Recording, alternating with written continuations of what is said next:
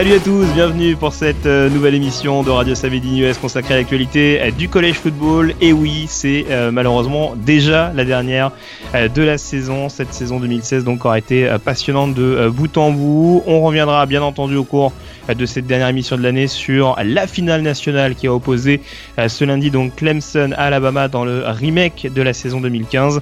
On abordera également les autres bowls majeurs dont on n'a pas pu parler la semaine dernière, notamment donc le Rose Bowl, le Sugar Bowl, le Cotton Bowl, également euh, d'autres bowls qui concernaient les équipes non classées, puisque la semaine dernière on avait évoqué des équipes euh, du top 25, et puis euh, on s'intéressera bien entendu à... On essaiera en tout cas de faire un petit bilan de cette saison 2016, en savoir un petit peu plus sur les équipes qui nous ont le plus séduit, les bowls qui nous ont le plus marqué, tout ça donc en, fin d'émission, donc pour essayer de tirer un, un bilan final sur cette saison 2016. Pour m'accompagner, bien entendu, et comme chaque semaine, euh, le fondateur et rédacteur du site The Blue Pennant, Morgan Lagré, est avec moi. Salut Morgan. Salut Yellow, bonjour à tous. Voilà, avec qui on reviendra bien entendu sur euh, les coulisses de ce euh, de cette finale nationale que tu as suivi de près, donc du côté de Tampa, Florida. Et puis on avait également un autre envoyé spécial au cours de cette campagne de ball. en l'occurrence Loïc Baruteux, rédacteur de Blue Pennant, qui était du côté du Rose Bowl. Salut Loïc. Salut Yellow, salut Morgan. Salut Loïc. Voilà, et ce que je vous propose, messieurs, c'est de démarrer tout de suite, forcément, par ce, cette affiche, euh, ce, feu d'artifice de la saison, la finale nationale qui a opposé Clemson à Alabama. C'est tout de suite.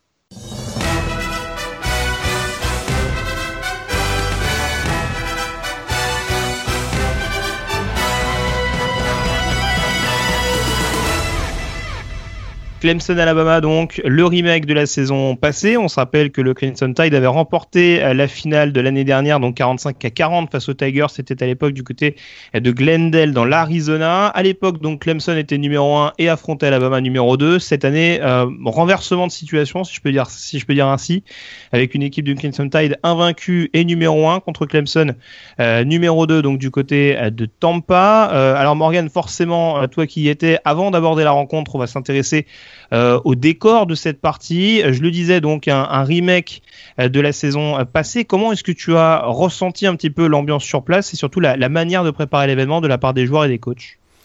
Euh, sur place, ce qui m'a marqué, c'est avant tout la vague orange. Ça, c'est, je l'avais déjà un petit peu vu l'année dernière à Glendale, du côté des fans de Clemson. Ils sont extrêmement nombreux et extrêmement bruyants, très présents. J'ai trouvé qu'ils étaient là. moi, je suis arrivé le vendredi. Et ils étaient là dès, euh, dès le vendredi, alors que les fans d'Alabama sont plutôt arrivés, j'ai l'impression, en tout cas le sentiment que j'ai eu, sont plutôt arrivés dimanche dans la journée. Ce qui fait que ça a créé une, euh, une grosse attention autour des joueurs, notamment de, Clemson, parce qu'il y avait vraiment une présence importante du, public et des fans en tout cas de, de, des Tigers, et ça a marqué, je trouve, moi, l'événement, euh, les événements pré-game en tout cas, que ce soit les media days, les conférences de presse, etc. On sentait qu'il y avait une ferveur autour de, l'équipe de Clemson et ça s'est je trouve, retrouver finalement en fin, en, fin de match.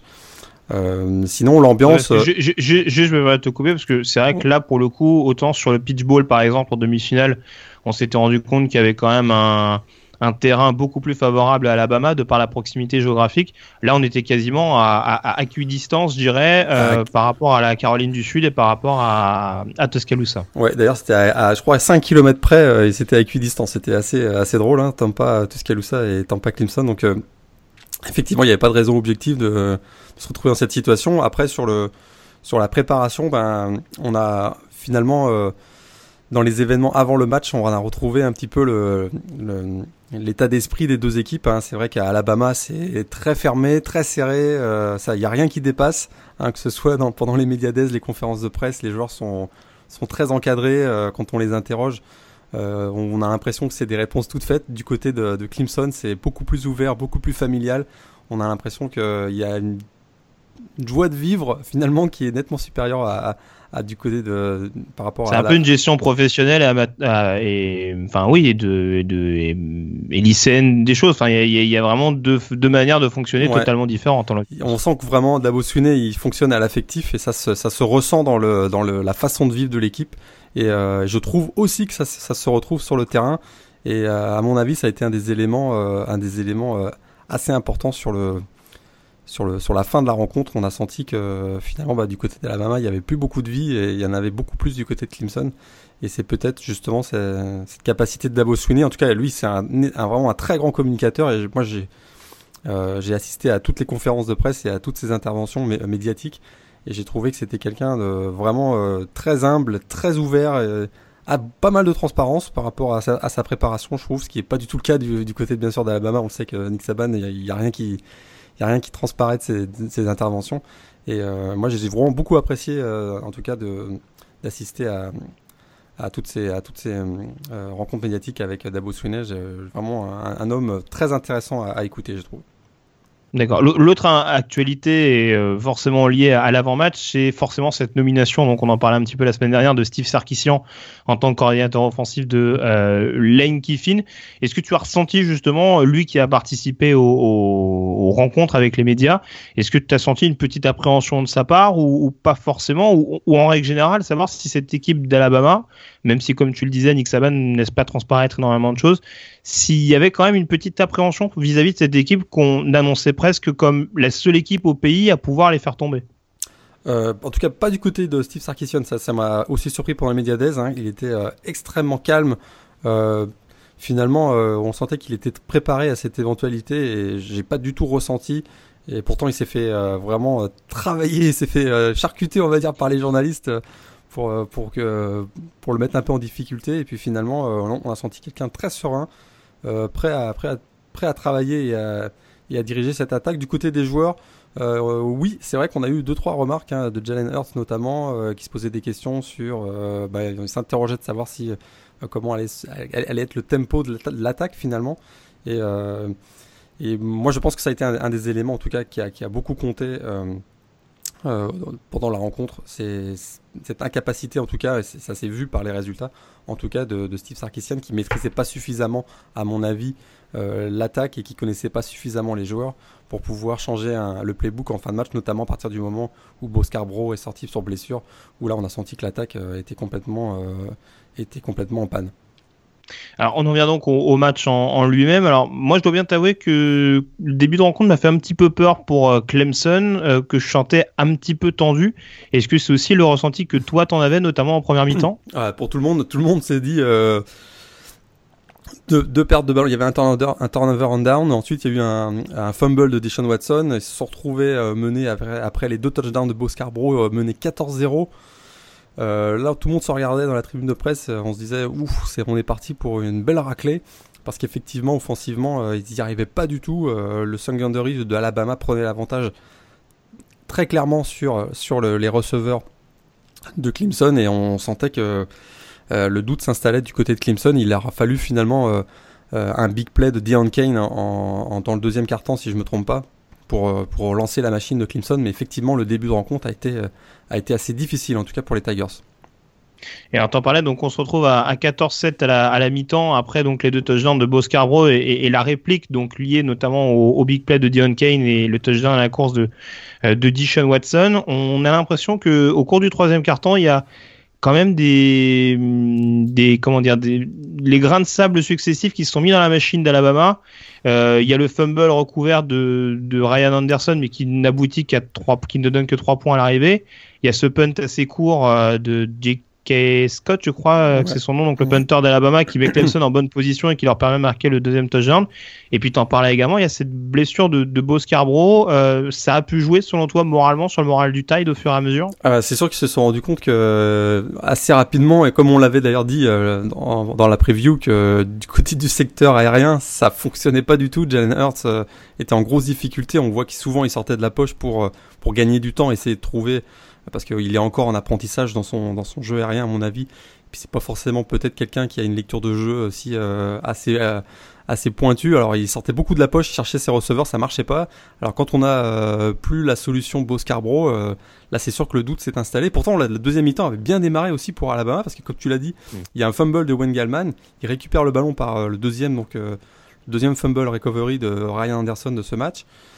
Et derrière, c'est que 3 points et il se retrouve avec euh, finalement avoir récupéré, avoir provoqué deux fumbles. Ça rapporte que 3 points et on sait que euh, on l'avait vu face à Washington notamment en demi-finale que c'est c'est souvent sur ces big plays défensifs que Alabama a construit ses victoires. Et puis là, il se retrouvait un petit peu à, effectivement réussir à créer ces big plays défensifs, mais à capitaliser, ne capitalisait pas dessus. Alors derrière, il fallait que l'attaque se mette en marche. Et puis tu l'as dit, effectivement, le, la, sortie de Beau Scarborough a, clairement déréglé l'attaque. et derrière, ils en sortaient pas. Ils ont enchaîné les les, les out là, c'était vraiment très impressionnant. Et du côté de Clemson, bah, ça commençait à se mettre en marche. Et un petit peu comme on l'avait dit, euh, il y a peut-être même très sûrement plus de playmakers offensifs du côté de Clemson. Et ça s'est vu en fin de match avec, euh, avec la, fin de rencontre euh, monumentale de Mike Williams et de Jordan Leggett notamment, et bien sûr l'attaque menée par, par le quarterback Deshaun Watson. Ouais, c'est sûr. Alors je posais la question sur le fait que ça ait pu entamer moralement Alabama. Je pense que c'est, enfin, je pense que la question était mal posée. C'est peut-être plus dans le sens où ça a remis Clemson dans la partie parce qu'en effet à partir de ce moment-là j'ai ben, eu l'impression qu'il n'y avait plus forcément le même visage euh, du côté des euh, Tigers. tu parlais des difficultés de Jalen Hurts, il termine à 0 sur 12 je crois sur troisième tentative. Et 2 sur 15. au niveau du jeu de passe. Euh, effectivement, Alabama finit à 2 sur 15. Il, commence je crois à 2 sur 3 et termine avec un 0 sur 12 assez moche notamment en deuxième mi-temps où il a été incapable de de faire avancer le, le ballon de tape, en tout cas au, niveau, au niveau du, du, jeu aérien. Pourtant Sarkisian nous a ressorti une, un, un, play à la, à la, à en nous sortant euh, O.J. Howard, le tight end, euh, pour un, un, touchdown sur réception de 68 yards. Là aussi, à, ce moment-là, à la fin donc, du troisième quart-temps, ça faisait 24-14. Je pensais que ça avait été le, le coup fatal euh, qui a été porté par Alabama. Mais euh, vraiment une force, de caractère inouïe de cette équipe de Clemson. Et je, je, je répète, comme je le disais en introduction, je pense que l'enthousiasme euh, que créé Dabo Swinney au sein de ce groupe a, a très clairement joué dans, la capacité de cette équipe à, retourner la situation parce que d'être mené 10 points face à Alabama en début du quatrième quart-temps et réussir à remporter le match, c'est quand même euh, un, bel exploit. Alors si on regarde après la, fin du match, alors tu l'as dit après ce touchdown de Joe Ward, on a un petit peu un, chassé croisé avec deux touchdowns de chaque côté. Alors on a Williams et Goldman euh, qui marquent du côté de Clemson, Howard et Jalen Hurts qui marquent pour Alabama. On se retrouve avec le Crimson Tide qui reprend l'avantage à deux minutes de la fin sur cette, euh, sur cette course hallucinante donc de Jalen Hurts plein centre.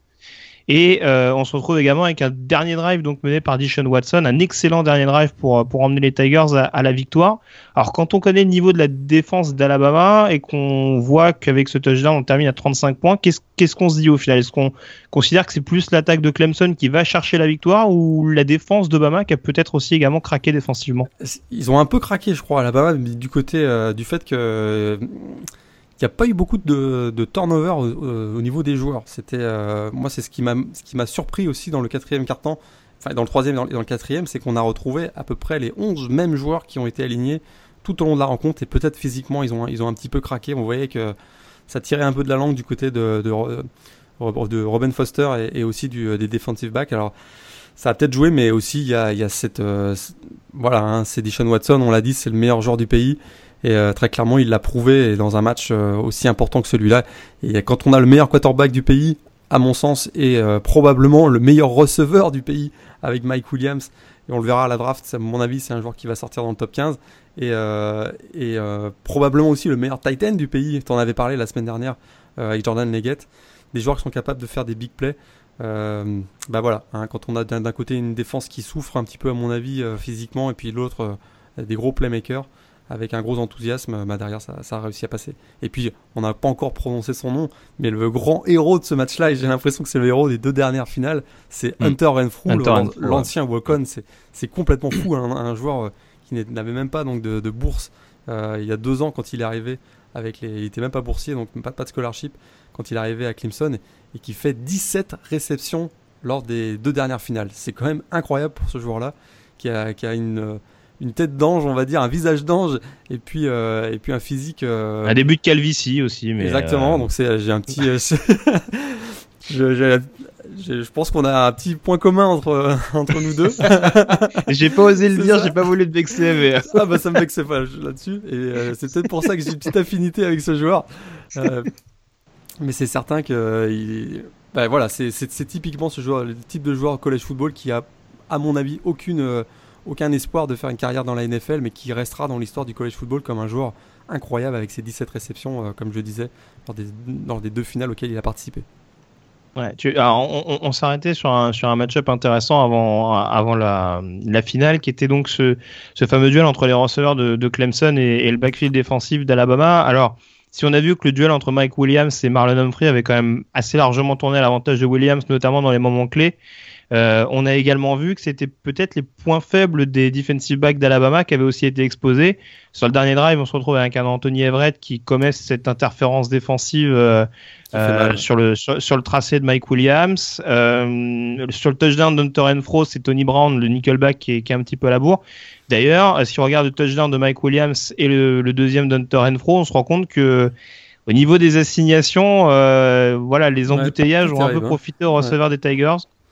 Il y a eu peut-être, euh, je dirais pas de la naïveté, mais en tout cas, oui, un peu de un, retard, euh, un retard qui a été assez préjudiciable pour les pour les DB d'Alabama sur sur cette partie, mais euh, en tout cas, ça nous a donné une fin de match assez ébouriffante. Alors Loïc, je t'ai pas, t'ai pas forcément sollicité sur cette première partie puisque on t'écoutera surtout pour, pour, pour le Rose Bowl dans, dans quelques secondes. tu faisais partie, je pense, comme beaucoup, enfin comme moi notamment, du de ceux qui pensaient qu'Alabama paraissait imbattable. Tu as été euh, étonné par le niveau de jeu pratiqué par Clemson sur cette finale?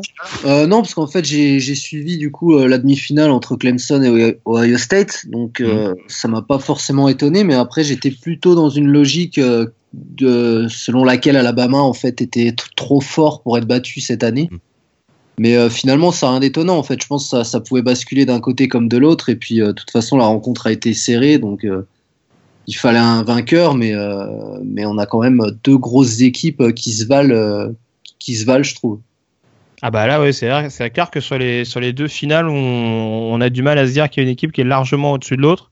Ouais. on verra quand même comment ça va se passer du côté de Clemson, parce qu'il y aura l'après Dishon Watson à, à, à gérer. Euh, c'est pas dire que Clemson va s'écrouler, mais euh, si on prend l'exemple du rival, par exemple, qui a laissé partir euh, Jamie Winston en NFL, même si Florida State est, est, pas au fond du trou, bah, on a clairement vu la différence quand même avec les, les successeurs. Donc je pense qu'il y aura ce, ce petit virage à, à, à, gérer du côté de Dabo Sweeney. Mais en tout cas, euh, deux belles finales euh, que nous auront fait les Clemson Tigers avec euh, la consécration à la fin pour Dishon Watson et, et, cette génération. Et puis pour Dabo Sweeney en général, puisque Clemson, on le rappelle, n'avait pas remporté le titre national depuis, depuis 35 ans maintenant. Ouais, et puis c'est vrai que pour Dabo Sweeney, c'est aussi un, une magnifique victoire pour lui. On sait que c'est un ancien joueur hein, d'Alabama. Hmm. Euh, qui a donc qui a été titré d'ailleurs avec Alabama. Qui a été hein. champion effectivement en 1992 avec Alabama.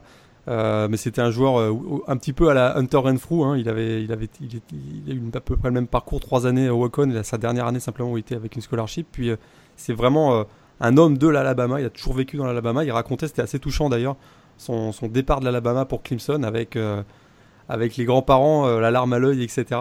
Et pour lui, on a senti que ça a été toute cette semaine a été vraiment une grosse charge émotive et la victoire, pour lui, c'est vraiment euh, la consécration. Euh, on se rappelle aussi qu'il était arrivé un petit peu sur la pointe des pieds, hein, et c'était un ancien euh, coach des receveurs du côté de Clemson, et quand il avait été nommé head coach, il avait vraiment les fans, une, incompréhension totale des fans et, de la presse. Et, huit ans après, finalement, il donne le titre à, Clemson. Pour lui, c'est vraiment une magnifique victoire. Il rentre finalement dans le cercle fermé hein, des, des, coachs qui ont, qui ont remporté le titre national. Maintenant, il va falloir confirmer. Alors, c'est sûr qu'ils ont fait un excellent recrutement ces 2-3 dernières années. Il y a un, quarterback Bryant qui va prendre la succession de Deshaun Watson qui a énormément de qualité mais pas d'expérience. C'est là où il va falloir, euh, il va falloir construire finalement, euh, construire reconstruire cette équipe, je dirais, sur une équipe extrêmement talentueuse a priori, mais qui n'a zéro expérience parce qu'il y a aussi Mac Williams qui part, Wengelman qui part, euh, Jordan Leggett. Il y a aussi des joueurs un peu moins en défense, mais quand même quelques-uns comme Cordria Tankersley si je me trompe pas.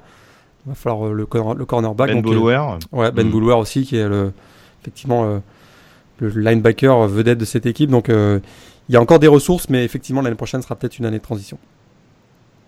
Très bien. Bon, en tout cas, on, suivra ça de très près. Puis on, vous invite, hein, si vous n'avez pas eu l'occasion euh, de le faire encore, cette, avoir cette, cette finale nationale.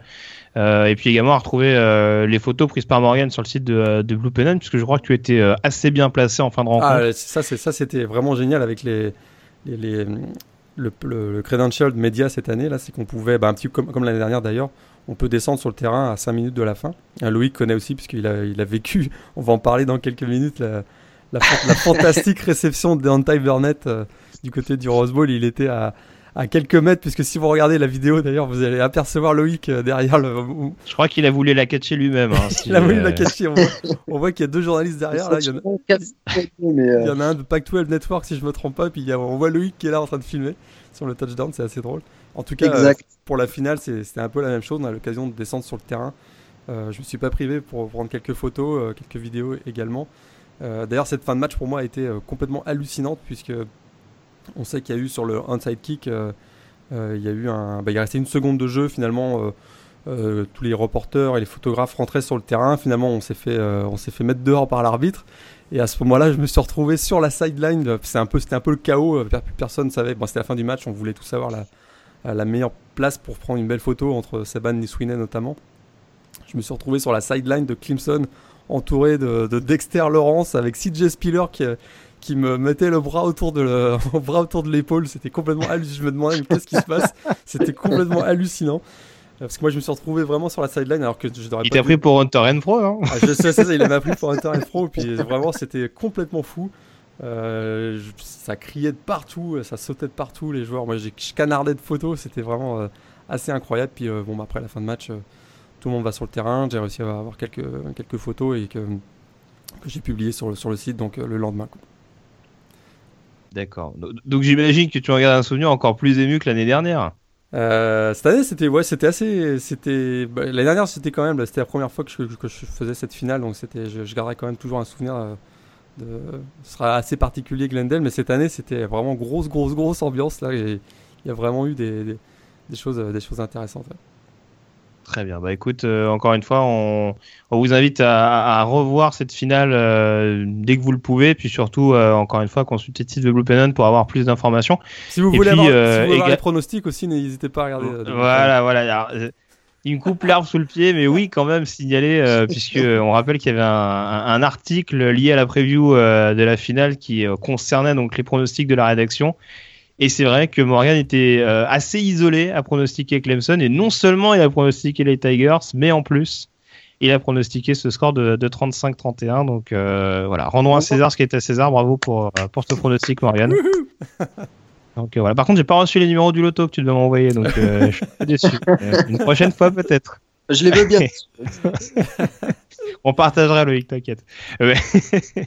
donc voilà, donc voilà ce qu'on pouvait dire en tout cas sur cette finale 35-31 euh, euh, de Clemson donc euh, contre Alabama. Et donc Clemson qui devient le nouveau champion national. On passe désormais au vainqueur de la semaine, j'ai presque envie de dire l'autre vainqueur de la semaine en abordant le Rose Bowl du côté de Pasadena entre USC et Penn State.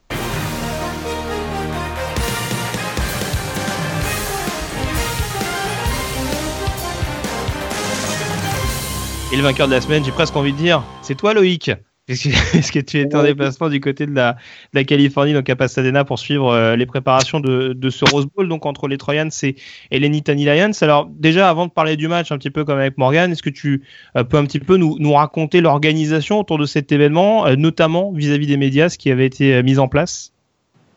Eh ben, C'était plutôt similaire à l'an dernier quand j'étais allé voir Stanford, Iowa.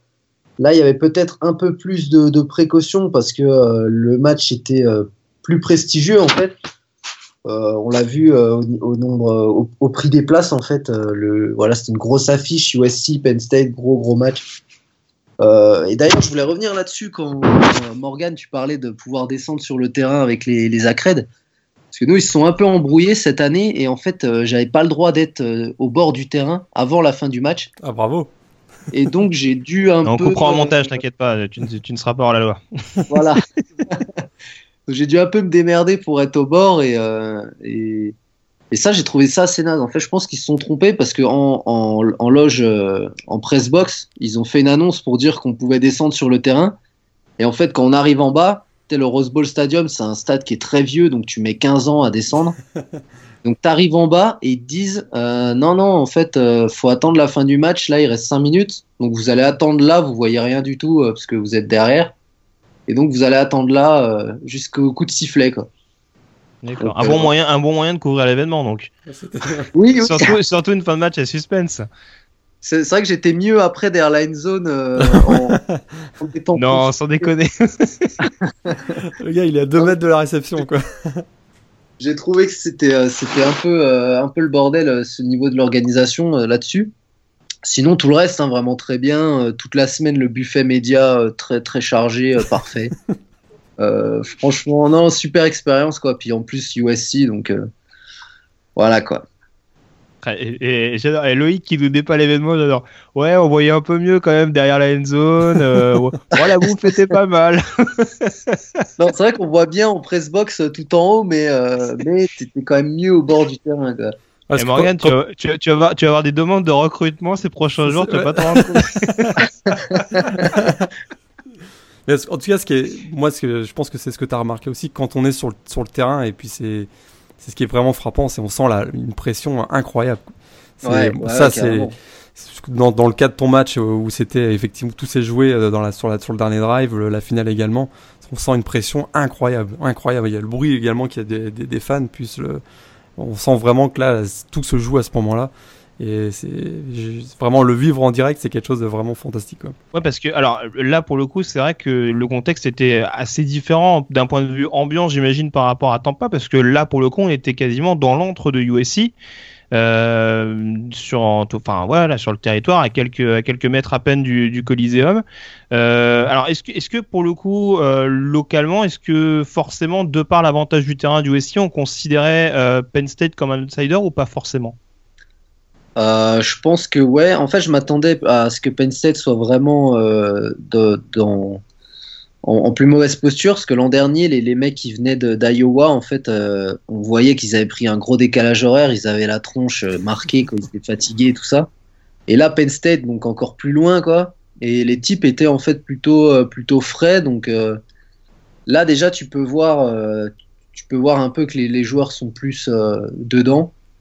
Et euh, par contre, l'avantage du terrain, je, pense pas que ça soit vraiment, ça ait vraiment eu de l'impact parce que les, mecs de Penn State, en fait, euh, il y avait beaucoup de supporters qui sont venus de Pennsylvanie, qui faisaient énormément de bruit. Et, toute la période en fait où Penn State reprend l'avantage sur USC et repasse devant au score, on n'entendait que dans le stade, c'était euh, incroyable alors qu'il y avait deux fois plus de supporters locaux. Et d'ailleurs, c'est assez la honte parce que tu as plein de supporters de USC qui sont partis en fait avant la fin.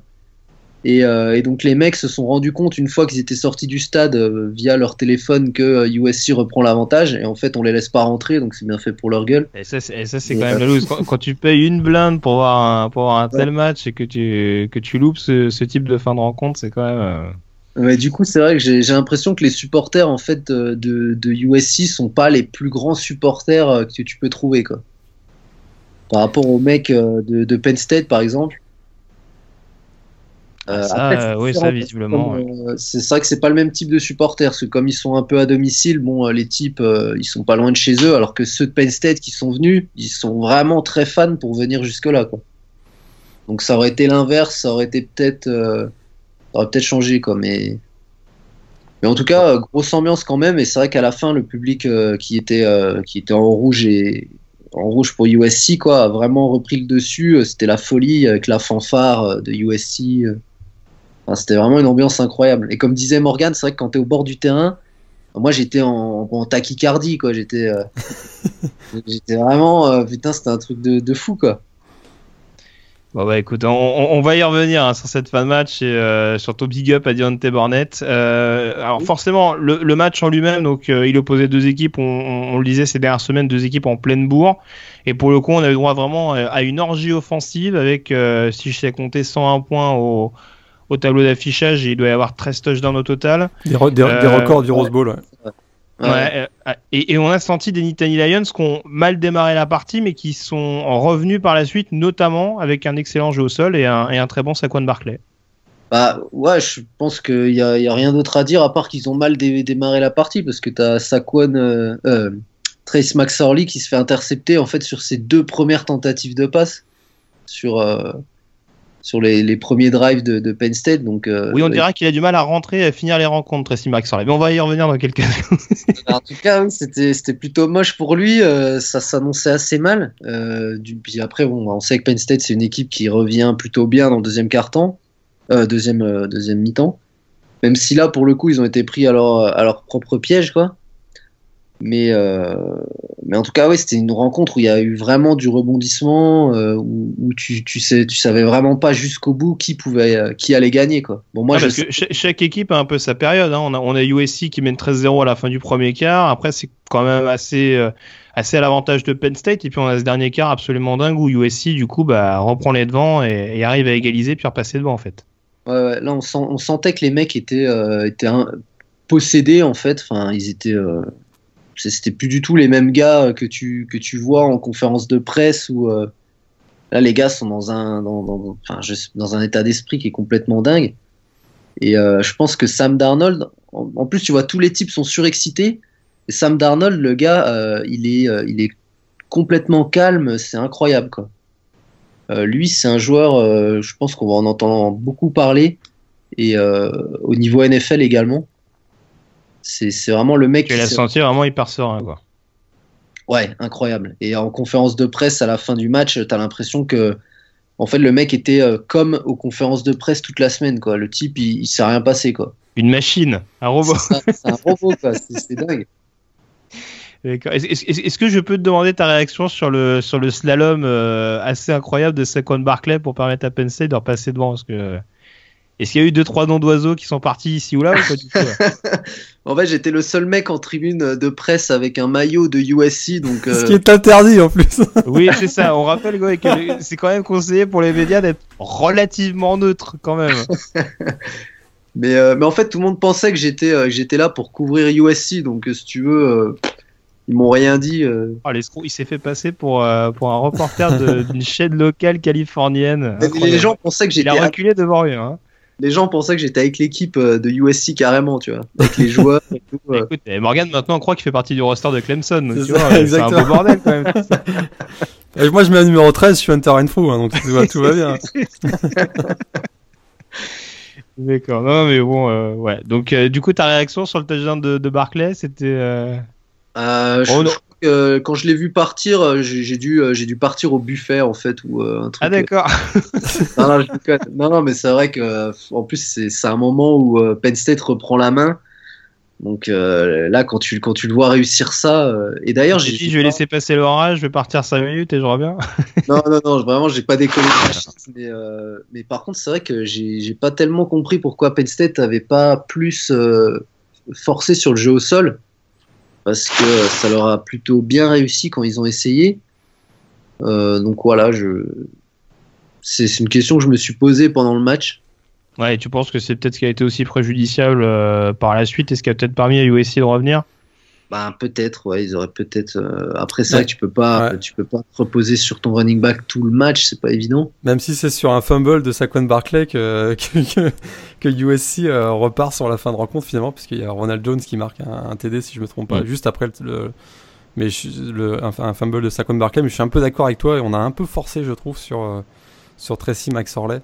Euh, bah, surtout en fait à la fin euh, son interception là. Ah ça c'est une erreur. Ça, ça, euh, alors, alors, voilà, alors moi c'est une des questions que j'allais poser. Est-ce que est-ce que c'est justement alors t'as un peu répondu Morgan, mais est-ce que James Franklin n'a pas pris trop de risques en tentant justement le tout pour le tout à, à 30 secondes de la fin dans sa propre moitié de terrain? Non mais c'est complètement fou en fait parce que bah, d'ailleurs à ce moment-là j'étais euh, juste à côté de l'action en fait et donc euh, le Tracy McSorley il, il, il tente une passe euh, Leon McWay, qui est le safety du USC, euh, il l'a quasiment dans les mains. Bon, il la relâche. Et en fait, l'action suivante, c'est c'est exactement la même action. Et cette fois-ci, il l'intercepte. Et enfin, euh, bon là, tout le monde est dans, le, dans la ferveur, dans le truc. Mais après, quand tu quand y repenses, tu te dis, mais c'est fou euh, qui qui retente ça. En plus, le, en plus, le schéma défensif de USC sur, sur cette fin de match là est complètement avec le safety en fait qui couvre et le cornerback qui est plus en défense contre la course. Donc le cornerback qui laisse partir son receveur un peu derrière et le safety qui le couvre en fait. Et, euh, et en fait, il fait ça deux fois de suite et c'est ouf comme, euh, comme décision. Ouais, un, petit peu, passe, un petit peu curieux, ouais. Ouais. Et c'est clairement ce qui coûte cher à, à, Penn State parce que pour le coup, ouais, ils prennent, ils prennent 10 points en quasiment 30 secondes. secondes alors, ouais, ouais c'est ça. Ouais. Puis ils remontent, ils remontent 30 yards sur l'interception là, et derrière ils sont, ils sont bien placés pour le, le field goal quoi. Alors côté euh, côté USC, euh, la mini surprise c'est quand même Deontay Burnett. Alors pas forcément le, le fait qu'il euh, qui marque des touchdowns, mais en tout cas, un tel niveau de performance, 164 yards et, 3 TD à l'arrivée, et on a la sensation quand même que les safety adverses, puisqu'on parlait de couverture, euh, l'ont un peu, euh, l'ont assez souvent ignoré, et pour le coup, ça s'est payé cash. Je crois qu'il y a au moins deux touchdowns qui prennent sur la tête plein centre. Ah, ce qui est problématique avec USC, c'est qu'ils ont un, gros corps de receveurs, donc tu déjà tu as Juju Smith-Schuster que tu es quasiment obligé de, surveiller à deux joueurs. Euh, Deontay Burnett, euh, et en plus c'est aussi une, grosse, une, des grosses forces de, Sam Darnold, c'est qu'il il n'a pas un go-to-guy, il se repose sur, euh, sur tous ses receveurs. Donc ça peut être une dizaine de mecs, et là sur ce match c'est Deontay Burnett. Il y, a neuf receveurs différents, hein, juste pour compléter ce que tu disais, neuf cibles différentes qui ont été trouvées sur cette partie. Ouais, voilà, donc tu as, des tight ends, tu as les receveurs, des, les running backs, et en fait Sam Darnold, il, il, se repose pas sur un seul mec et c'est super dur pour la défense de d'anticiper en fait. Et euh, donc je pense que sur ce match-là, c'est tombé sur Deontay Burnett qui en plus était, euh, était super chaud. Donc euh, voilà, il s'est un peu reposé sur lui. Mais contre UCLA, par exemple, c'est euh, Hampton. Enfin, c'est en fait depuis que Sam Darnold est titulaire, il y a toujours eu un receveur qui a brillé, mais c'est jamais le même. D'accord. Bah, euh, en tout cas, ce sera à parce que Juju Smith-Schuster, c'est officiel depuis quelques heures. Euh, il y aura en NFL, donc euh, il y aura peut-être encore plus de responsabilités pour Deontay Burnett et, pour d'autres. Il me semble que Darius Rogers c'est senior, donc il sera peut-être pas là l'année prochaine. Il sera, plus là non plus, mais, mais USC en fait a vraiment forcé sur le recrutement de receveurs ces dernières années. Donc mm. là, ils ont une grosse escouade et il y a plein de, de freshmen qui ont été redshirt cette saison qui vont pouvoir prendre la suite et, euh, une super escouade de Thailand aussi. Donc, il euh, n'y a, pas de souci à se faire, surtout avec Sam Darnold euh, à la baguette. Un, souvenir particulier que tu retiens de ton après-match ou hors match d'ailleurs en, général? Tout d'abord, comment va Marc Sanchez? Marc Sanchez, putain, ce mec est trop sympa. Est-ce que tu lui as demandé de prendre un snap derrière tes fesses ou pas? T'as pas osé? En fait, vu qu'il faisait deux fois ma taille euh, en largeur et en hauteur. Ah oui, oui, il s'est fait mal au dos. en fait, je suis allé le voir, je lui ai tapé sur l'épaule et j'ai failli me briser le poignet en fait sur son épaule. Donc, euh, j'ai pas trop euh, cherché à l'emmerder. Mais par contre, il est très sympa. Je pense qu'il a plutôt l'habitude que les gens lui crachent dessus. Donc euh, il était, euh, il était assez, euh, assez content en fait que je vienne lui demander une photo.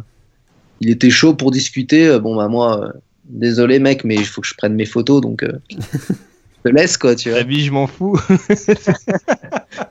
en tout cas, il a l'air d'un gars qui est, vraiment très sympa et il s'est bien fait siffler par les, les, supporters de Penn State quand il est passé sur le grand écran. Mais, euh, bah, est-ce qu'en 2008 il était pas là? Je, je, crois que non, il c'est peut-être une année trop tard, mais je me demande si lors du dernier Rose Bowl USC Penn State c'était pas lui le QB. Mais euh, c'était lui, c'était le MVP du match en fait. Mm-hmm. Voilà. Il les avait désossés, donc euh, il s'en souvenait un petit peu quoi. ah, c'est fou cette rancune quand même, c'est incroyable. Des, années après, il, se rappelle encore. Bref, bon bah écoute. Bon en tout cas, ah, donc on vous rappelle. Un dernier mot quand même, on peut dire à tous les, à tous les fans de, de college football et s'ils ont une équipe en particulier euh, euh qui supporte, euh, ne pas se préoccuper des, d'un mauvais début de saison de son équipe parce que USC démarre quand même la saison avec un mois de septembre catastrophique 1-3 et ils terminent trois mois plus tard avec une victoire au Rose Bowl et ils finissent troisième du pays puisqu'ils sont le dernier classement est sorti à P-Top 25 et ils terminent numéro 3 donc gardez espoir, gardez toujours espoir, euh, tout peut arriver. En tout cas cette année on a vraiment vu, on a découvert un, Sam Darnold euh, euh, phénoménal et probablement euh, le, candidat numéro 1 l'année prochaine pour le, pour le S-Man Trophy. on aura d'ailleurs peut-être un duel entre Sam Darnold et Tracy McSorley parce que Tracy McSorley, moi, me fait penser beaucoup à, Johnny Football dans, à dans sa façon de gérer le match, on, dira. et, puis, et puis, on a aussi découvert Clay Elton qui a quand même fait on avait des gros doutes sur lui, notamment après la déroute face à Alabama lors de match d'ouverture. Puis derrière, il a, il a réussi à gagner son vestiaire et on voit ils ont enchaîné, si je me trompe pas Loïc, 10 victoires consécutives ou 9 victoires consécutives. Bah, 9 du coup avec le Rose Bowl. 9 avec le Rose Bowl, c'est ça. Et c'est quand même incroyable, hein, une équipe qui démarre 1-3 et qui termine finalement 3 du pays et puis euh, l'équipe probablement la plus haute, on va dire, de la fin de saison. C'est sûr. Un dernier mot peut-être euh, Loïc avant qu'on conclue sur ce Rose Bowl?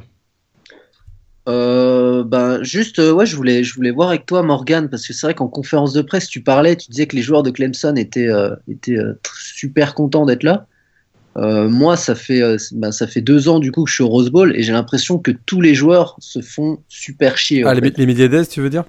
Ouais. Les médias, ouais. bah, écoute, moi, je, moi, j'ai pas remarqué. Non, il y a, y a, pas mal. C'est assez, assez, le fun en fait. Hein. Mais je sais pas si c'est le cas pour le, pour le Rose Bowl, mais il y a, y, a, y a, tellement de médias, en tout cas pour la finale, que à, tout, à, tu sais, à chaque table où tu vas retrouver les, tu vas retrouver les joueurs, il y a tout le temps soit quelqu'un d'ESPN, soit quelqu'un de CBS. Donc il y a même ouais. des, des, gens de CNN qui, font, qui faisaient des jeux cette année. C'est n'importe quoi, mais c'est au moins ça donnait un peu d'ambiance si tu veux. Ce qui fait que. Non, les, je trouve que les joueurs sont, sont assez contents d'être là. C'est une, une heure seulement, donc c'est pas non plus. c'est pas non plus. Ouais, en fait, mais... Enfin, ce que je vois, c'est que les, quand les joueurs sont ensemble et qui participent aux, aux, petits ateliers là, qui ont été prévus pour eux, bon, bah, c'est cool. Et quand un mec tout seul face aux médias, t'as l'impression que le mec est en train de déprimer, quoi.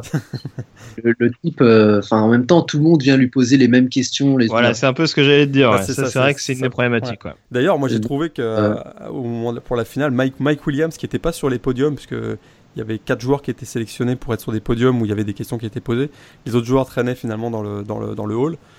Euh, bah Mike Williams était, était, était, probablement le plus entouré et effectivement, je peux confirmer, il a répondu à peu près 25 fois la même question, la même question, euh, et euh, toujours avec le sourire. Et ça, à mon avis, c'est ça montre quand même que c'est un joueur qui, qui, est déjà dans une mentalité assez professionnelle. Ouais. En tout cas, voilà, voilà ce qu'on pouvait dire sur ce euh, USC Penn State, donc euh, victoire 52 à, à 49 des, des Trojans. Euh, juste Loïc, du coup, est-ce que tu as eu des billets gratuits pour Disney World ou pas du tout euh, Non, bah, j'étais j'étais à Disneyland du coup pour le premier jour. c'était c'était plutôt sympa en fait.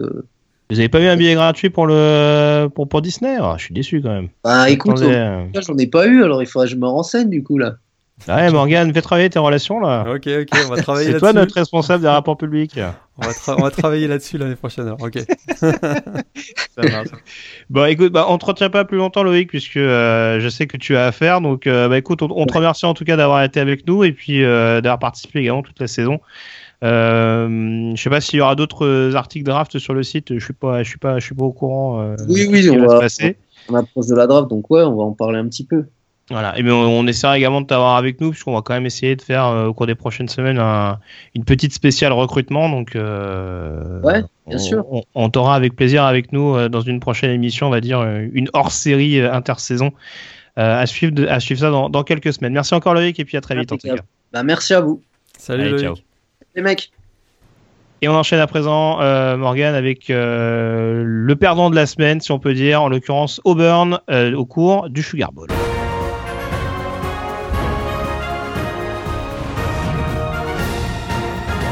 Le Sugar Bowl donc qui opposait euh, Auburn à Oklahoma avec donc une opposition qu'on attendait de suivre hein, Morgan de, de, très très près du côté de, de la Nouvelle-Orléans et une rencontre qui finalement bah, a pas été si accrochée que ça avec une assez large euh, victoire des, des Sooners à l'arrivée. J'essaie de retrouver le score pour pas me tromper. 35, à 19 ouais. pour, pour les Sooners. Et notamment un jeu au sol qui a énormément fait souffrir la défense des Tigers. Ouais, les Tigers, ce match, un Sugar Bowl qui était juste après le Rose Bowl euh, et qui a souffert finalement de, du fait que le Rose Bowl c'est un peu étendu finalement. Il y a peu de gens qui ont vu le premier carton finalement de ce Sugar Bowl. Mais effectivement, hein, le, le, jeu au sol d'Oklahoma euh, avec Joe Mixon et, et, et Samaje Perrine, donc les deux, les deux coureurs, le running back qui ont été euh, très performants dans cette rencontre. C'est une dixième victoire d'affilée hein, pour euh, Oklahoma qui finit très très fort. Et effectivement, Auburn qui avait euh, été battu lors, de ces deux derniers matchs en saison régulière, donc face à, Georgia et Alabama, qui espérait bien rebondir hein, d'ailleurs pour, pour ce Sugar Bowl, a, a énormément souffert. Et ils ont d'ailleurs quand même souffert aussi peut-être d'un manque de quarterback, hein, avec notamment la sortie de Sean White en, en, première mi-temps. Lui qui avait fait un excellent premier drive, qui avait d'ailleurs donné un, touchdown pour le fullback Chandler Cox. On se disait que Auburn allait être dans le match. Sa sortie sur blessure, une blessure, du bras, si je me trompe pas, euh, a coûté très très cher derrière parce que offensivement, ça a été très compliqué pour euh, Auburn par la suite. Ouais, et puis un excellent Jordan Evans également le linebacker sur euh, sur cette partie qui était à peu près euh, partout. Je me demande d'ailleurs s'il n'est pas à l'origine de la blessure de Sean White. J'ai un petit doute là-dessus. Mais euh, voilà, gros, grosse prestation euh, d'Oklahoma dans l'ensemble. Alors je parlais du jeu au sol qui a été assez performant. On sait que Baker Mayfield va rester, mais euh, va y avoir besoin de renouvellement un petit peu autour parce que euh, Samadje Pirine et Joe Mixon, les deux running backs, vont partir. Euh, on sait que c'est également le cas de Dede Westbrook, le, le receveur, donc ce sera euh, également à, à surveiller. du côté d'Auburn, on attend, j'imagine, avec impatience maintenant l'arrivée de, de, Jared Stidham au poste de quarterback. Ça, ça va tout changer. Hein. Jared Stidham, donc l'ancienne recrue 5 étoiles de Baylor qui a donc été transféré après un passage en, en Juco qui donc, euh, est arrivé du côté d'Auburn. Et ça, ça va, à mon avis, tout changer de la dynamique de l'attaque d'Auburn parce que défensivement, c'est une équipe qui reste quand même très solide. Euh, malgré les 35 points encaissés euh, face à Oklahoma, il y a quand même une très grosse structure et beaucoup de recrutement, beaucoup de très bons joueurs recrutés, je veux dire, ces dernières années. Il manquait vraiment un, dynamisme en attaque et une dynamique en attaque. Et je crois qu'à mon avis, euh, l'arrivée de Jared Sidam va, tout changer. C'est un, un, excellent, excellent quarterback, une excellente vision de jeu. Euh, à mon avis, ça pourrait vraiment faire de Auburn un des gros candidats dans la, division euh, SEC West l'année prochaine. Alors pour eux, c'est vrai que cette année, ça finit un, petit peu mal. Ils avaient mal démarré avec une, défaite face à Clemson, on s'en souvient au mois de septembre. Ça avait été beaucoup mieux derrière avec l'émergence de Cameron Petway, donc le running back. Et puis ça finit un petit peu mal donc avec, trois défaites face à une équipe d'Oklahoma qui a, tu l'as dit, euh, va bénéficier du retour de Baker Mayfield l'an prochain, donc le quarterback vedette de cette équipe, mais qui va souffrir, c'est sûr, du départ de Joe Mixon. Genre Joe Mixon, hein, le très controversé Joe Mixon, avec on, a eu la publication de sa, de vidéo euh, où on le voit frapper une jeune femme, ça, a fait euh, énormément réagir. On s'est demandé d'ailleurs s'il allait participer à cette rencontre. Alors en plus de participer à cette rencontre, il a été finalement presque l'homme du match, avec, avec 91 yards euh, au sol et 5 réceptions pour 90 yards. Mais en plus, euh, euh, autre controverse, c'est que sur l'un de ses, l'un de touchdowns, il y a un de ses coéquipiers qui a resimulé le, le punch, on va dire, de, que, Joe Mixon avait donné à cette jeune femme. Alors ça, ça a fait énormément réagir sur les réseaux sociaux. Mais Oklahoma, c'est, décidément la classe à l'étape. Ouais, là, si on prend certains joueurs ces dernières saisons, c'est quand même. Bah, c'est bon, c'est sûr que c'est pas Joe Mixon. Hein. Sur le match, il a été lui à ses profils bas. Mais euh, ses coéquipiers en ont rajouté une couche en, resimulant donc l'acte euh, criminel de Joe Mixon. Euh, c'était peut-être pas du meilleur goût, on va dire, pour ce Sugar Bowl, on va dire. Hein. Non, pas vraiment. Enfin, un goût un peu douteux, mais voilà. après, c'est vrai que j'extrapole un peu, mais je pense qu'il faudra peut-être qu'on se penche lors d'une prochaine émission sur sur le recrutement du côté d'Oklahoma parce que euh, il y a des prospects intéressants qui viennent. Voilà, c'est ça. Il y a, j'ai l'impression que d'un point de vue éthique, euh, Bob Stoops c'est quand même pas irréprochable. Euh, on sait qu'il a à de nombreuses reprises récupéré des, des joueurs qui, en dehors du terrain, étaient quand même loin d'être impeccables. On se rappelle du, fameux imbroglio avec Dorial Green Beckham. Bon là, on n'est pas au, au, au, tabassage de, de femmes, mais en tout cas il y avait eu quelques polémiques euh, qui avaient poussé Missouri à, le dégager du campus et euh, bon Bob Stoops Bob Stoops n'avait pas forcément sourcillé pour le pour le recruter. Ouais, c'était même précipité hein, pour le. Voilà, donc j'ai l'impression que c'est un peu le c'est un peu le, le, résultat qui, qui gomme tout du côté de, du côté du head coach des Sooners, c'est c'est peut-être un petit peu euh, problématique et en plus je pense que ça donne quand même une image assez négative du programme. Euh, à l'échelon national pour un, pour un programme qui reste quand même assez, assez traditionnel dans, dans l'histoire du college football. Mais bon, bref, ça, encore une fois, on aura l'occasion d'en parler. Euh, juste peut-être deux petites choses pour terminer sur Oklahoma, parce que euh, peut-être souligner le gros travail également de la ligne offensive des Sooners, parce que autant la défense d'Auburn a eu des soucis, mais c'est aussi lié à une grosse line d'Oklahoma. on s'arrête beaucoup sur le tackle gauche Orlando Brown, qui, qui est sans doute un, un grand espoir du college football, voire de la NFL dans les années à venir, mais c'est vrai que la ligne en général est assez complète. Et puis également, et ça je suis assez surpris parce qu'il y a eu beaucoup de changements de coaching, euh, Lincoln Riley, le, le, coordinateur offensif, qui fait une deuxième saison euh, assez assez dingue, en tout cas qui conduit une, une attaque d'Oklahoma encore hyper explosive cette saison. Alors on verra comment ça va se passer avec le renouvellement l'année prochaine. Mais voilà, j'ai été assez étonné de voir qu'il était cité dans aucun... Euh, euh, sur aucun poste potentiel donc pour pour reprendre un, un programme de 1A donc euh, donc voilà, ça viendra peut-être euh, incessamment sous peu, mais bon, en tout cas, les Sooners vont pas s'en plaindre. Euh, ça permettra à Baker Mayfield de, de s'éclater une nouvelle fois la saison euh, prochaine. Voilà ce qu'on pouvait dire sur ce match entre Oklahoma et Auburn, victoire 35 à 19 donc lors du Sugar Bowl. On évoque à présent les autres résultats de la semaine.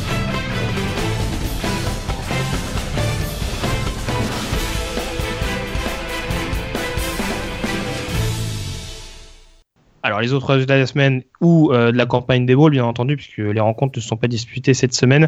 Euh, juste faire un petit point pour terminer sur les bowls majeurs avec le Wisconsin Western Michigan. On attendait de voir ce qu'allait donner le dernier représentant du groupe of five lors du euh, Cotton Bowl, donc Western Michigan, qui s'incline finalement 24 à 16 contre Wisconsin avec une rencontre quand même assez globalement bien maîtrisée par les Badgers.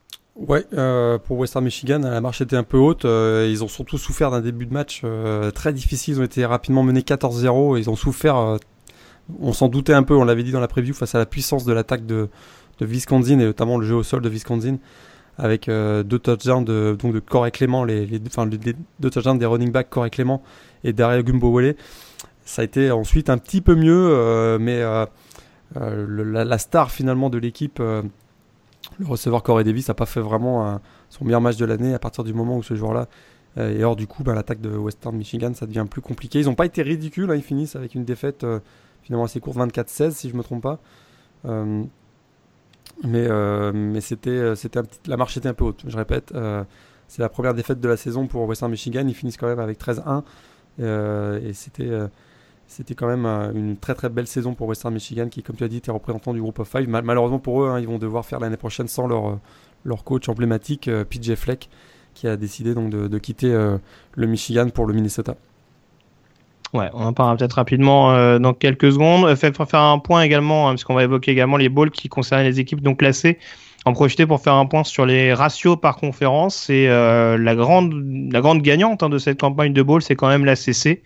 Euh, outre le titre national décroché par Clemson, outre euh, également le bowl majeur remporté par par Florida State, euh, on a un bilan de 9 victoires pour 3 défaites. Et concernant les équipes non classées, on a les victoires de Boston College contre Maryland, les succès d'NC State contre Vanderbilt ou encore la victoire de Georgia Tech contre Kentucky. C'est une demi-surprise quand même de voir cette conférence ACC très bien représentée. Ça a été quand même, notamment sur la première partie de saison, une conférence assez, euh, assez réputée. Euh, ouais, c'est sûr que les, 36 points de Boston College en ball, là, ça me fait tomber de ma chaise, là, c'est sûr. Ah, c'est vrai, c'est vrai. Mais dans l'ensemble, on a bien vu que c'est une conférence qui est, on en avait un peu parlé, si je me souviens bien, au cours de l'année dans, dans, un, podcast. C'est une, une, conférence qui était vraiment dans une trajectoire ascendante. On a vu tiré par Florida State, Clemson mais aussi euh, Louisville et euh, Lamar Jackson. On a vu que ça a vraiment tiré la conférence vers le haut. Et puis il y a des programmes comme Pittsburgh qui ont très bien fait, qui a fait qui est d'ailleurs la seule équipe à avoir battu Clemson cette année. On a euh, Virginia Tech avec l'arrivée de, de, Fuente, Justin Fuente, donc qui arrivait de Memphis, qui a complètement relancé l'attaque de Virginia Tech. on a NC State qui a, poussé aussi Clemson dans ses retranchements. Boston College, bon, ben, ils sont un petit peu plus en retrait, mais là on voit qu'ils battent Maryland. Il y a d'autres programmes. Il y a bien sûr Mark Richt à Miami qui est en train de redynamiser ce, ce programme-là. Vraiment, euh, l'ACC, euh, ce bilan de 9-3, ça représente bien, je trouve, la dynamique qui est en train de se mettre en place. Et on a beaucoup parlé cette année de la Big Ten euh, comme peut-être la meilleure conférence du pays. Bah, on voit que la Big Ten finit avec un bilan des bowls 3-7 et que l'ACC finit 9-3. On voit que Clemson est champion aussi, ça sort de l'ACC. Mm. Que les deux meilleurs joueurs du pays sont Lamar Jackson et Dishon Watson, les deux quarterbacks donc de Louisville et de euh, Clemson, ça sort de la CC aussi. Je pense qu'on peut quand même à un moment donné se poser la question de savoir si c'est pas la CC la meilleure conférence du pays, euh, en tout cas en 2016.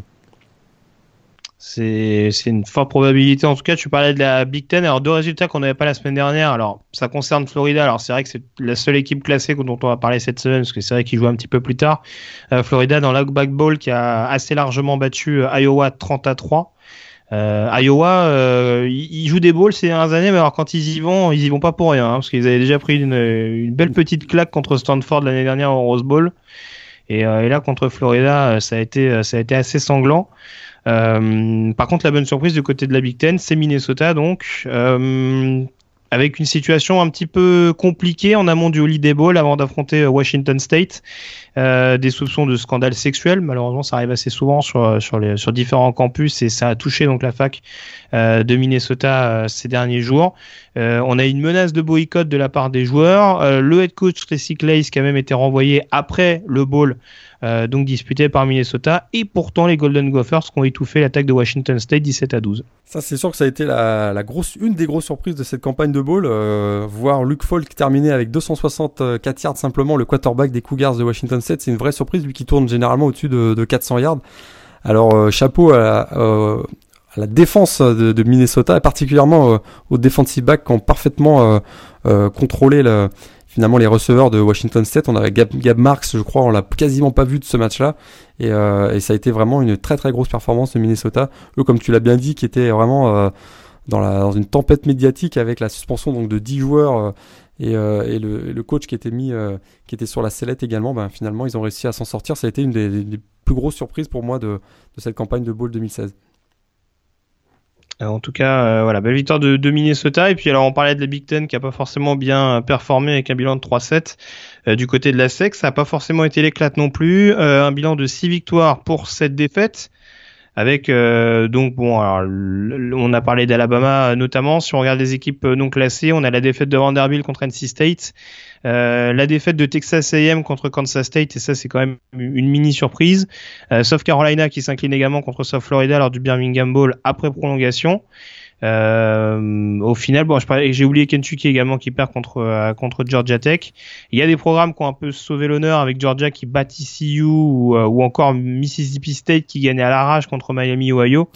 Mais on est on est quand même en droit de se poser des questions sur le niveau de la SEC cette année. Ouais, Tennessee qui bat Nebraska aussi, ça, au Music City Bowl, c'était peut-être un, des, un des moments importants. Effectivement, la SEC, on a bien senti hein, que cette année, c'était pas une année c'était une année un petit peu bizarre. Hein. À, part, à Alabama, on a l'impression qu'il n'y a pas vraiment de programme de l'élite euh, euh, qui ont été vraiment très très costauds cette année.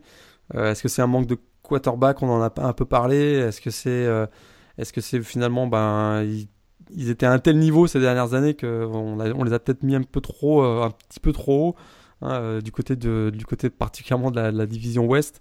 Alors à mon avis en tout cas c'est un c'est une conférence qui va qui va rebondir euh, assez rapidement parce qu'on voit qu'il y, a un certain nombre de quarterbacks qui sont en train d'émerger. On a parlé tout à l'heure de Jared Stidham à, Auburn, mais on voit par exemple qu'à Mississippi State, il y a Fitzgerald, mais on a aussi euh, bah, Jalen Hurts hein, du côté d'Alabama. Faut quand même pas, faut quand même pas l'oublier. On a Shea Patterson à, à Ole Miss, donc ce, jeune quarterback qui a été très impressionnant en fin, de saison. du côté des on va peut-être finir par en trouver un.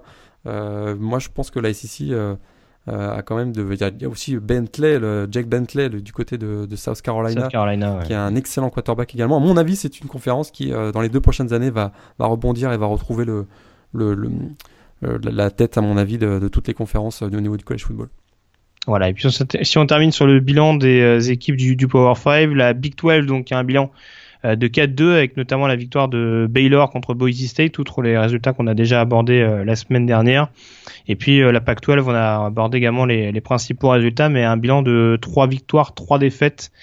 au final, d'ailleurs, j'ai l'impression qu'on s'en est un peu mieux sorti au sud qu'au nord du côté de cette conférence. Donc voilà, on va dire que ça restera assez mitigé. La Big 12, c'est toujours la même chose. Hein. C'est une conférence un petit peu euh, marginale, on dira, au sein des, des, conférences du Power 5. Pourtant, ça les empêche pas de bien performer derrière, notamment les, euh, les programmes de l'Oklahoma. Ouais, exactement. Petite pensée quand même à la, à la conférence MAC qui finit à 0,6. Ah, tu veux déjà commencer avec le groupe of 5 ah non, mais attends je terminais avec le Power Oui, c'est vrai, oui, oui. Alors, on, va enchaîner là-dessus, parce que c'est vrai qu'après, sur le, sur le reste du Power 5, il n'y a pas grand chose à en dire.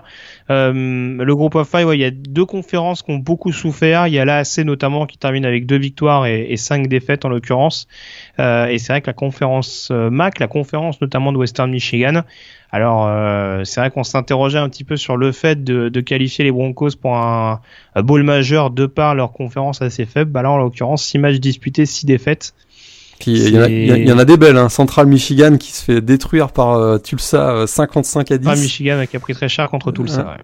Ça, c'était, c'était pas mal. Toledo qui perd aussi contre Appalachian State. Oh, mais ça, c'est différent, c'est l'équipe de Sunbelt. Donc ça, à la limite, c'est ah, plus. oh, bon, c'est vrai, t'as raison, raison. Sur le principe, c'est vrai que c'est. c'est assez douloureux.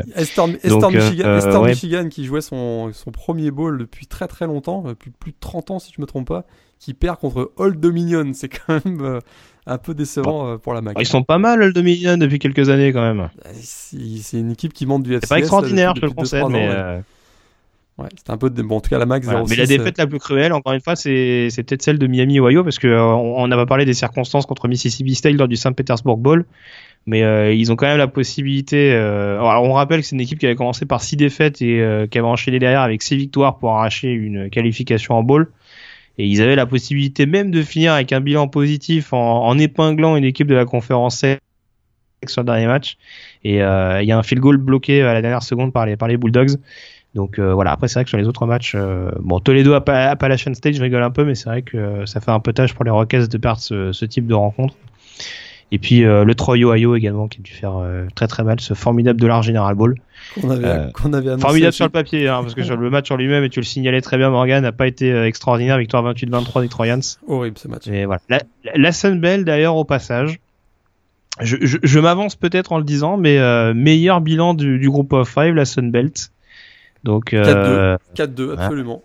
Voilà, donc Troy, euh, Troy en bol majeur, ça aurait pas fait tâche. voilà. Je lance mon pavé dans la mare.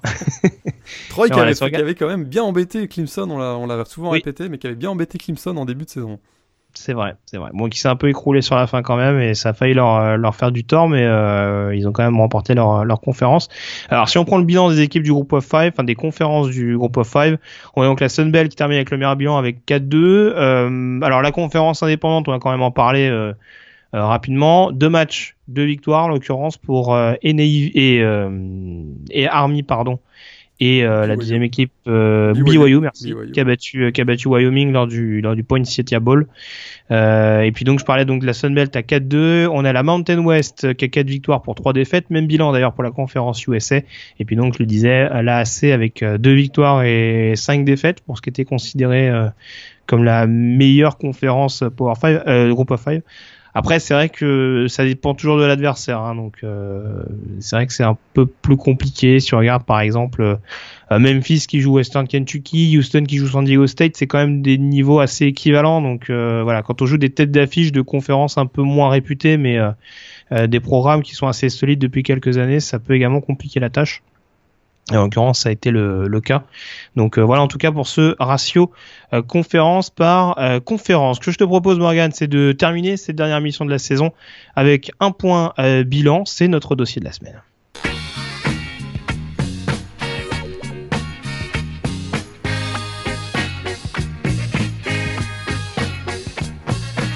Le dossier de la semaine donc pour s'intéresser au euh, bilan, à ce qu'il faut retenir hein, de cette saison 2016 qui nous a un petit peu euh, marqué, outre donc cette euh, campagne de ball. Et on va forcément commencer Morgan par la bonne surprise des balls. quelle équipe t'a agréablement surpris au cours de cette, au cours de ces deux semaines de compétition? Il y a deux équipes qui m'ont, on va dire, bah, Oklahoma State, moi, ils m'ont surpris. Hein, le 38-8 face à Colorado, l'Alamo Bowl, c'est vraiment, ça a été pour moi une, moi, je savais qu'Oklahoma State avait un bon niveau, mais là, ils m'ont vraiment surpris face à, face à Colorado. Une petite mention aussi pour Virginia Tech et son fameux comeback de 24 points face à Arkansas dans le, dans le. Je dirais que c'est mes deux belles surprises euh, cette campagne de bowl. Ouais, moi l'équipe qui m'a un peu, qui m'a étonnamment surprise, on en parlait il y a quelques secondes, c'est euh, vraiment Minnesota. Euh, quand on voit le contexte qui entourait cette rencontre, alors ce sera lié également avec ma mauvaise surprise, je vais peut-être même les englober ensemble et puis je te laisserai enchaîner sur ma mauvaise surprise, mais Minnesota, bonne surprise. Washington State, mauvaise surprise parce que, encore une fois, voir Washington State euh, autant galérer euh, offensivement contre une équipe qui, encore une fois, a eu autant de difficultés pour préparer son match, au point même de risquer le boycott, enfin de menacer de boycotter la rencontre. Je me dis heureusement que Minnesota a pas a pas joué, a pas préparé cette rencontre dans les meilleures conditions parce qu'on aurait presque pu avoir une boucherie. Donc euh, je dis que 17-12 c'est presque un moindre mal pour les Cougars.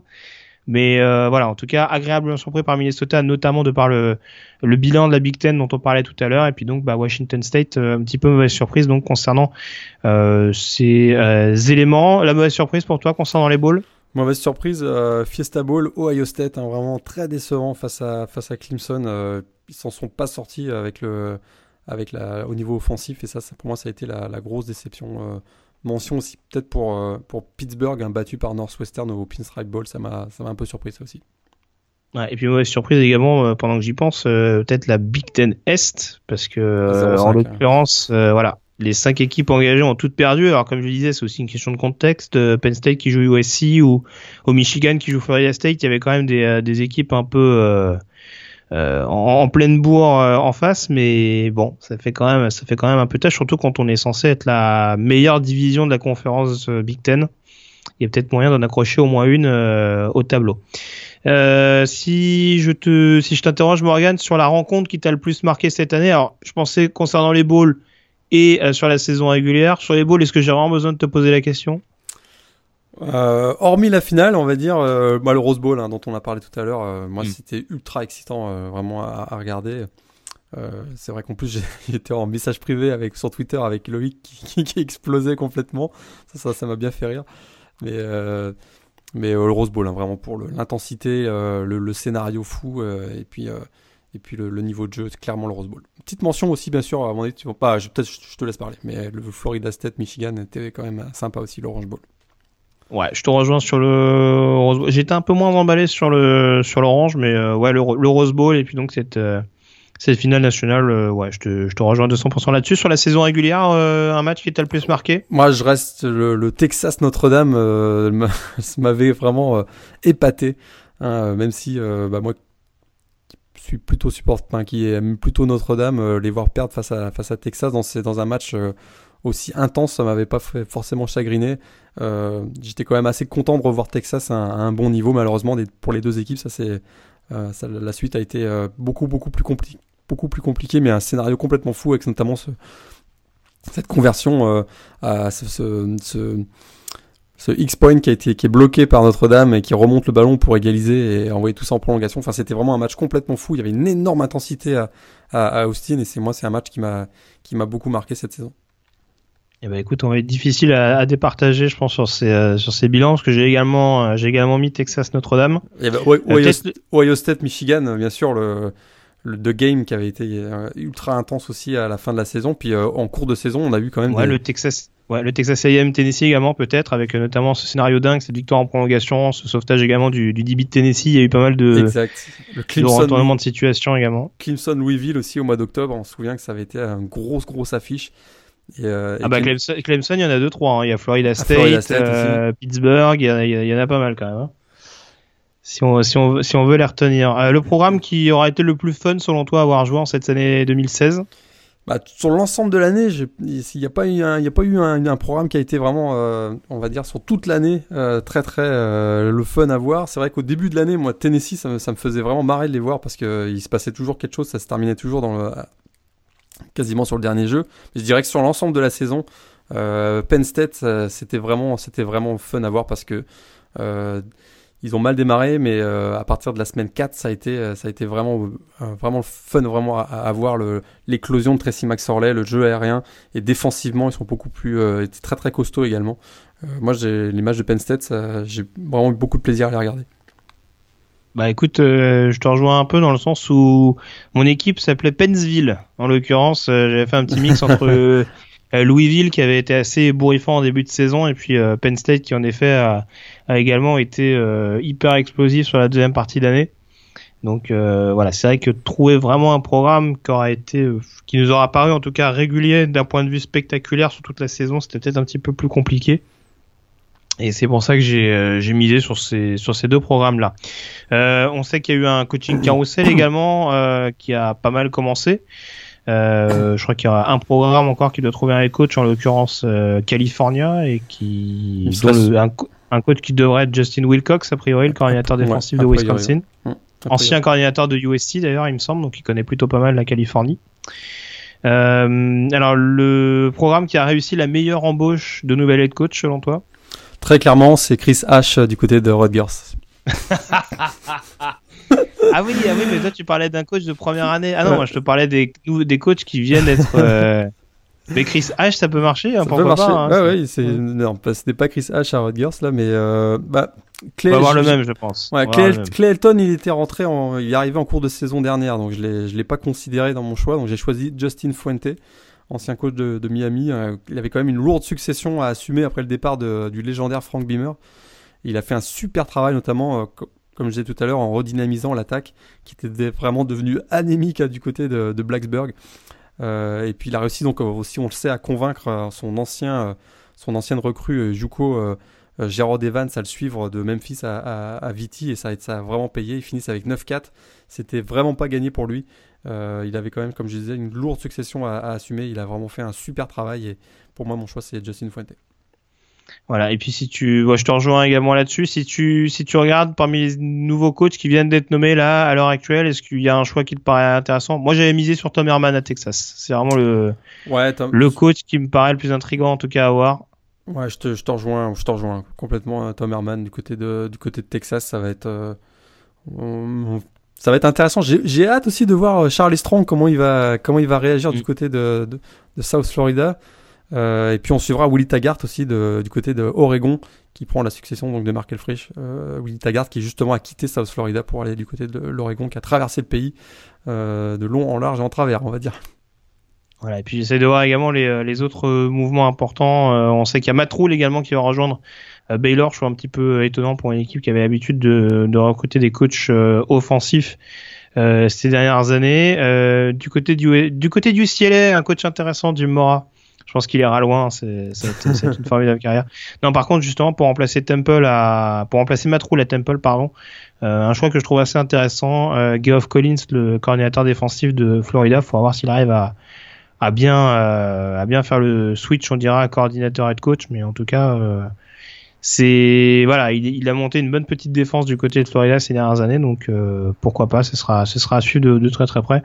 Après sur les autres changements de head coach, j'en vois pas de de, vraiment, enfin en tout cas concernant les équipes du Power 5, forcément Jeff Brom du côté de du côté de Purdue, on suivra ce qui va ce qui va donner avec Anthony Mangou. Mais voilà ce qu'il y a à dire sur les principaux head coach. Et puis forcément, Lane Kiffin, on sait que ça fait couler, ça fait couler beaucoup d'encre. Nouvelle head coach du côté de Florida Atlantique. Pour terminer, peut-être euh, les trois joueurs stars qui quittent le college football, euh, dont on sait qu'ils quittent le college football à l'heure actuelle et euh, qui vont manquer, selon toi, au college football?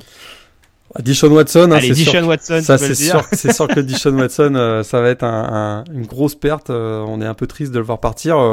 triste aussi de voir partir Christian McCaffrey, un joueur quand même ultra explosif et qui, euh, qui donnait vraiment souvent des, highlights euh, chaque fin de semaine avec du côté de Stanford. Puis du côté défensif, euh, je dirais que le, départ de Jonathan Allen, hein, qui est vraiment un, rock du côté d'Alabama, un joueur ultra mature. Pour l'avoir écouté en, conf de presse, c'est vraiment, j'ai été très impressionné. Un joueur qui n'a que 22 ans, si je ne me trompe pas. J'avais l'impression de voir un, un, trentenaire qui avait 10 ans de carrière dans la NFL. C'était très impressionnant et un joueur qui a été un modèle, à mon avis, pour, pour beaucoup d'autres joueurs d'Alabama. Et euh, ce sera une grosse perte, un joueur très explosif. On se souvient aussi de son sac euh, où il avait fait un saut euh, hallucinant. C'était contre Texas contre Texas A&M exactement. et donc un joueur qui est capable aussi de faire des gros big plays défensifs. Je l'avais énervé en parlant de Trevor Football. ouais, je te, je te, rejoins pour Watson et Allen. J'aurais peut-être mis Dalvin Cook également du côté de Florida State. Tu, tu, le signalais très bien. Il y a, il y a, il y a un running back euh, freshman qui devrait prendre la suite l'année prochaine, K-Makers. Mais euh, voilà, on a encore vu son, son impact non négligeable contre, euh, contre Michigan. Euh, faut pas oublier que c'est un joueur qui, qui, a eu un impact dès sa saison freshman avec le titre national au bout pour les Seminoles. Donc euh, voilà, il a vraiment marqué de son empreinte euh, le programme de, de Tallahassee. extra sportivement, je dirais, c'est pas vraiment le genre de personnage que j'apprécie, mais voilà, sur le terrain, on peut pas lui retirer ça. Donc euh, voilà, je le, je le mettrai également dans, dans mes trois joueurs stars euh, qui vont manquer au, college football. Dernière question euh, concernant ce bilan, l'équipe à suivre selon toi en 2017 je crois que USC, ça va être quelque chose avec l'éclosion de Sam Darnold, hein, peut-être, comme je disais, le meilleur jeune espoir du college football, candidat au trophée S-Man, à mon avis. Alors, c'est sûr qu'il y a le départ de Juju Smith-Schuster, mais on a vu qu'il y a l'émergence de Deontay Burnett, on en a parlé tout à l'heure. Il fait 56 réceptions cette année. Euh, pour un joueur qui n'était pas vraiment considéré dans le jeu aérien en début d'année. Euh, il y a des pertes de gros morceaux euh, défensivement, notamment de Adore Jackson et Leon McQuay, donc le safety. Il y a un solide recrutement quand même, mais c'est un programme qui a, vraiment très clairement un, élan positif. Hein, 9 victoires consécutives, une super victoire au Rose Bowl, un coach qui a su gagner, s'imposer et gagner la confiance de son vestiaire. À mon avis, si USC ils finissent troisième du pays je l'ai dit tout à l'heure au classement AP Top 25, c'est clairement une équipe qu'il va falloir suivre en, 2017, qui à mon avis est le grand favori dans la, dans la conférence Pac-12 pour la saison prochaine. Et eh ben ça tombe bien que tu dises ça parce que moi mon équipe à suivre en, 2017 c'est également une équipe de Pac-12 euh, puisque euh, j'attends de suivre avec attention euh, ce que va donner Washington l'année prochaine. on sait que c'était un invité surprise en 2016 et je pense que cette inexpérience leur a également coûté cher contre Alabama en demi-finale avec une année de plus, avec un Jake Browning qui sera euh, sans doute un petit peu plus sûr au niveau du jeu de passe. Certes, John Ross va partir à la réception, mais Dante Pettis qui pourra faire un excellent receveur numéro 1.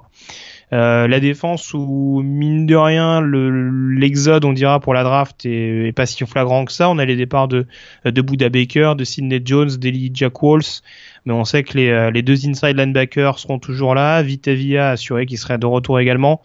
Donc euh, voilà, bon au niveau du backfield également Kevin King qui s'en va, mais voilà, il y a, y a, une relève qui sera intéressante à, à, surveiller. Et puis encore une fois avec un coach comme euh, comme Chris Peterson qui sait bonifier euh, les joueurs qu'il a sous sa coupe sans forcément que ce soit des joueurs 4 ou 5 étoiles. J'attends de suivre ça avec intérêt. Tu parlais également de Miami tout à l'heure. On sait qu'il y a une défense très très jeune. Il y avait une défense très très jeune avec beaucoup de freshmen sur le terrain, notamment au niveau de la ligne de linebacker. voilà, avec une, Ouais, avec une, avec une deuxième année, un Mark Walton également qui aura peut-être une empreinte un peu plus importante au niveau du jeu au sol. Euh, la question du quarterback qui sera quand même à, à gérer avec le, le, départ vers la draft de, de Brad Kaya. Mais voilà, ça augure quand même de bonnes choses du côté du programme des, euh, des Hurricanes. On sait que Mark Rich n'a pas toujours eu besoin d'un excellent quarterback pour bien faire performer ses équipes. Donc c'est pas ce qui me fait le, le plus peur en, en l'occurrence. Voilà, en tout cas, on a fait le tour pour cette euh, saison de collège football. Euh, Morgan, je te remercie d'avoir été en ma compagnie euh, tout au long de cette année. Je vous invite également à rester connecté tout au long de l'intersaison sur le site The Blue Pennant, sur le compte Twitter également, parce que Morgan est déchaîné. C'est absolument incroyable. Donc voilà, pour, toutes les actus en temps réel. Et puis euh, j'en parlais un petit peu tout à l'heure avec Loïc, euh, on va essayer de se faire euh, une ou deux émissions peut-être pendant l'intersaison concernant l'actualité du collège football, notamment donc l'actualité recrutement, puisqu'on sait que à partir du 1er février prochain, le National Signing Day sera à suivre de très très près pour connaître les classes officielles des programmes de première division universitaire. Donc ce sera sûr avec attention, avec notamment euh, a priori un podcast pour débriefer tout ça. Merci encore Morgan et euh, je te dis à très bientôt. Euh, d'ici là, bah écoutez, passez de très bons playoffs NFL pour ceux qui suivent ça de près. Et puis on se retrouve très bientôt pour le podcast College Football. Ciao. Ciao. je mettrais bien un, 35 pour, Clemson et un 31 pour Alabama.